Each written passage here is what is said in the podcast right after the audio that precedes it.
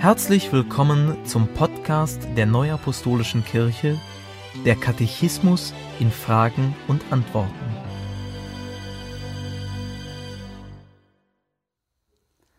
Heute beschäftigen wir uns mit den Fragen 561 bis 581 aus dem Kapitel 10, die Lehre von den zukünftigen Dingen. Wer wird bei der Wiederkunft Christi entrückt? Die Entrückung bei der Wiederkunft Christi ist zunächst jenen zugesagt, denen die Wiedergeburt aus Wasser und Geist zuteil geworden ist und die an Jesus Christus glauben und ihm nachfolgen. Diese Schar wird auch die Brautgemeinde oder der Knabe genannt. Ob darüber hinaus Gott anderen die Gnade der Entrückung zuteil werden lässt, entzieht sich menschlicher Beurteilung und unterliegt der Entscheidung Gottes. Wer zählt zur Brautgemeinde?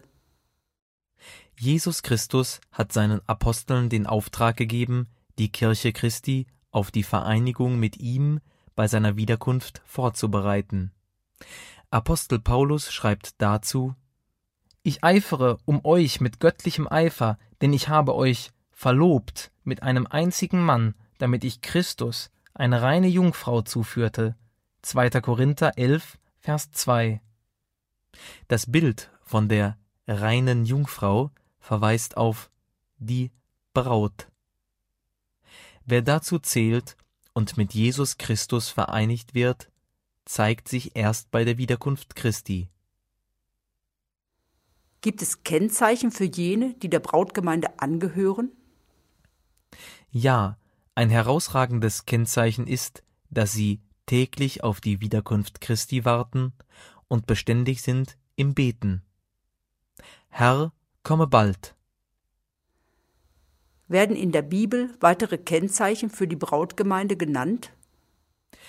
Ja, weitere Kennzeichen der Brautgemeinde sind in Offenbarung 14, Verse 1 bis 5 genannt. Hier wird das Bild einer Schar von 144.000 für die Brautgemeinde verwendet. Die Zahl 144.000 ist nicht wörtlich zu verstehen, sondern hat symbolischen Charakter. Sie ist abgeleitet von der Zwölfzahl der Stämme Israels. Sie wird mit folgenden Bildern beschrieben. Das Lamm stand auf dem Berg Zion und mit ihm 144.000, die hatten seinen Namen und den Namen seines Vaters geschrieben auf ihrer Stirn. Die folgen dem Lamm nach, wohin es geht. Diese sind erkauft aus den Menschen als Erstlinge für Gott und das Lamm, und in ihrem Mund wurde kein Falsch gefunden, sie sind untadelig. Was bedeuten die Bilder in Offenbarung 14, 1 bis 5? Die Kennzeichnung Siegel mit dem Namen des Lammes und des Vaters bedeutet, dass die 144.000 Eigentum Gottes sind. Untadelig sein, im Mund kein Falsch haben und dem Lamm nachfolgen, bedeutet, dass in Wort und Tat ein Leben nach dem Evangelium geführt wird. Der Begriff Erstlinge bezeichnet diejenigen, die Christus bei seiner Wiederkunft zu sich nimmt. Es sind die, die zuerst umfängliches Heil empfangen werden. Mit Lamm ist Jesus Christus gemeint. Siehe, das ist Gottes Lamm, das der Welt Sünde trägt. Johannes 1, Vers 29. Offenbarung 5, Vers 12 drückt aus, dass das geschlachtete Lamm den Sieg davonträgt. Dies bedeutet, dass der erniedrigte und gekreuzigte Gottessohn zugleich triumphiert und siegt. Das Lamm, das geschlachtet ist, ist würdig zu nehmen Kraft und Reichtum und Weisheit und Stärke und Ehre und Preis und Lob. Offenbarung 5, Vers 12. Wann findet die Hochzeit des Lammes statt? Die Hochzeit des Lammes, also die Vereinigung der Brautgemeinde mit dem Bräutigam Jesus Christus, findet statt, wenn er wiedergekommen ist und seine Brautgemeinde verwandelt und entrückt wurde. Was geschieht bei der Hochzeit des Lammes? Die Brautgemeinde darf die Herrlichkeit Christi teilen und ist in der unmittelbaren und unauflöslichen Gemeinschaft mit Gott. Halleluja! Denn der Herr, unser Gott, der Allmächtige, hat das Reich eingenommen. Lasst uns freuen und fröhlich sein und ihm die Ehre geben, denn die Hochzeit des Lammes ist gekommen und seine Braut hat sich bereitet. Und es wurde ihr gegeben, sich anzutun mit schönem, reinem Leinen. Das Leinen aber ist die Gerechtigkeit der Heiligen. Und er sprach zu mir, Schreibe, selig sind, die zum Hochzeitsmahl des Lammes berufen sind. Offenbarung 19, Vers 6 bis 9. Was geschieht auf Erden nach der Wiederkunft Christi? Nach der Wiederkunft Christi beginnt eine Zeit, in der die Menschen und die Schöpfung leiden, da sie der Macht Satans ausgesetzt sind. Diese Zeit wird als große Trübsal bezeichnet. Wird es in der Zeit der großen Trübsal eine Bewahrung geben? Ja, in der Zeit der großen Trübsal wird es für diejenigen eine geistliche Bewahrung geben, die zur Kirche Jesu Christi zählen, aber nicht zu Jesus Christus entrückt worden sind. In der Offenbarung werden sie durch das Bild der Frau dargestellt, die mit der Sonne bekleidet ist und einen Knaben geboren hat.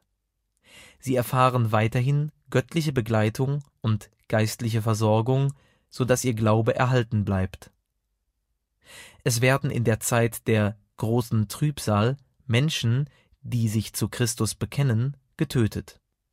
Diese standhaften Bekenner werden also zu Märtyrern, Blutzeugen.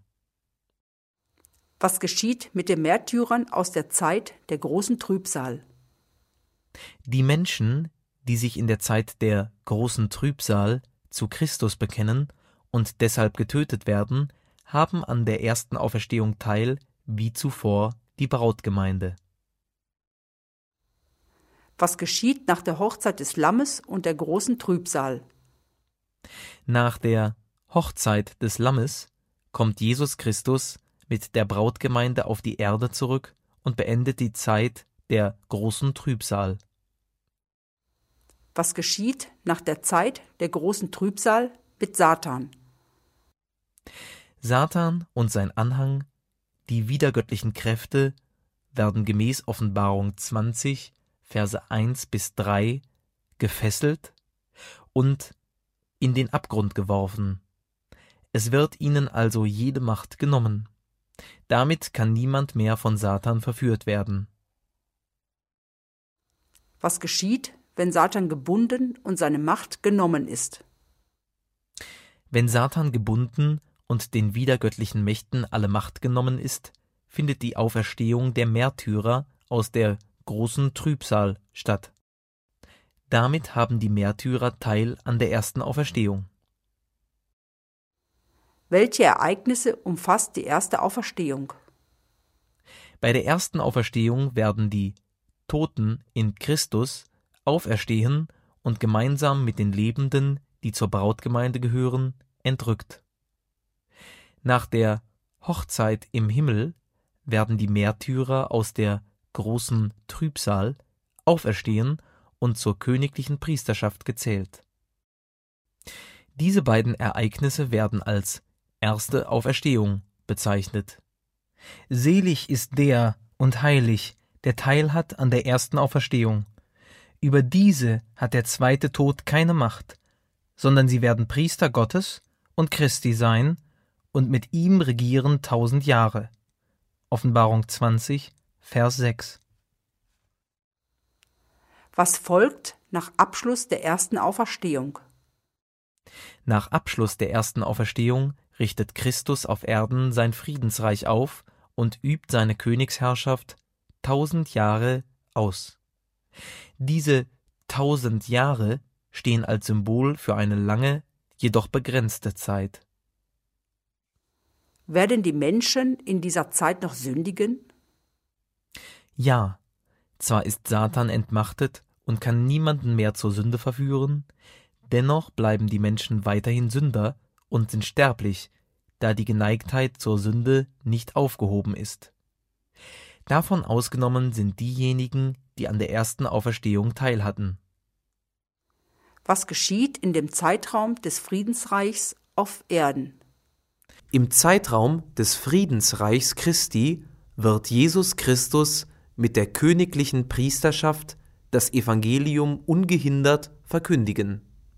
Das Evangelium wird allen auf Erden lebenden Menschen und ebenso allen Seelen in den Bereichen der Entschlafenen nahegebracht. Am Ende des Friedensreichs werden alle Menschen aller Zeiten das Evangelium Jesu Christi kennengelernt haben. Was geschieht am Ende des Friedensreichs? Am Ende des Friedensreichs wird Satan losgelassen. Er hat zum letzten Mal Gelegenheit, Menschen zu verführen. Nach Christi Sieg über ihn wird er geworfen in den Pfuhl von Feuer und Schwefel. Das Böse ist dann für ewig unwirksam. Was erfolgt, wenn das Böse für immer seine Macht verloren hat? Wenn das Böse für immer seine Macht verloren hat, erfolgt die Auferstehung der Toten zum Gericht. Dann wird Jesus Christus alle Menschen richten, die je gelebt haben. Ausgenommen von diesem Endgericht sind nur jene, die an der ersten Auferstehung teilhatten. Und die Toten wurden gerichtet nach dem, was in den Büchern geschrieben steht, nach ihren Werken. Offenbarung 20, Vers 12. Was geschieht mit denjenigen, die in das Endgericht kommen? Diejenigen, die im Endgericht Gnade finden, werden, zusammen mit jenen, die an der ersten Auferstehung teilhatten, Bewohner von Gottes neuer Schöpfung sein. Sie alle dürfen dann ewige Gemeinschaft mit Gott haben. Die anderen verbleiben im Elend der Gottferne. Was wird in der Bibel über Gottes neue Schöpfung gesagt? Gott wird nach dem Endgericht eine neue Schöpfung an die Stelle der alten setzen. Er, Gott, wird bei ihnen wohnen, und sie werden sein Volk sein, und er selbst, Gott mit ihnen, wird ihr Gott sein. Offenbarung 21, Vers 3. Damit erfüllt sich die Erwartung, die in 2. Petrus 3, Vers 13 ausgedrückt wird. Wir warten aber auf einen neuen Himmel und eine neue Erde, nach seiner Verheißung, in denen Gerechtigkeit wohnt. Dieses Reich Gottes wird ewig sein. Dann wird Gott sein, alles in allem. Danke fürs Zuhören und bis zum nächsten Mal. Dies ist ein Podcast-Angebot der Neuapostolischen Kirche. Weitere Informationen finden Sie im Internet unter www.nak.org.